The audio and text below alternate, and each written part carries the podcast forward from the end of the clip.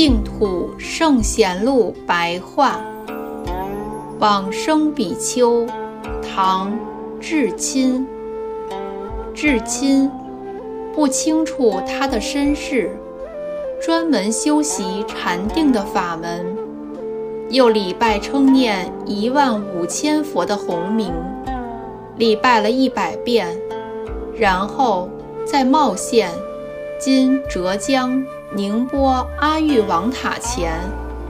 燃一只手臂供佛，以求往生极乐净土。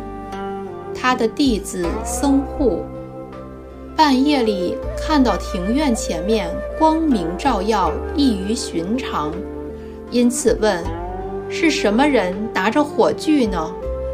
总共问了三次，空中回答说：“是来迎接至亲法师的。”僧护急忙把门打开，看到阿弥陀佛金色的身像放大光明，床幡香花七宝伞盖从空中飞腾而下，至亲就在此时往生而去。出自《佛祖统记》。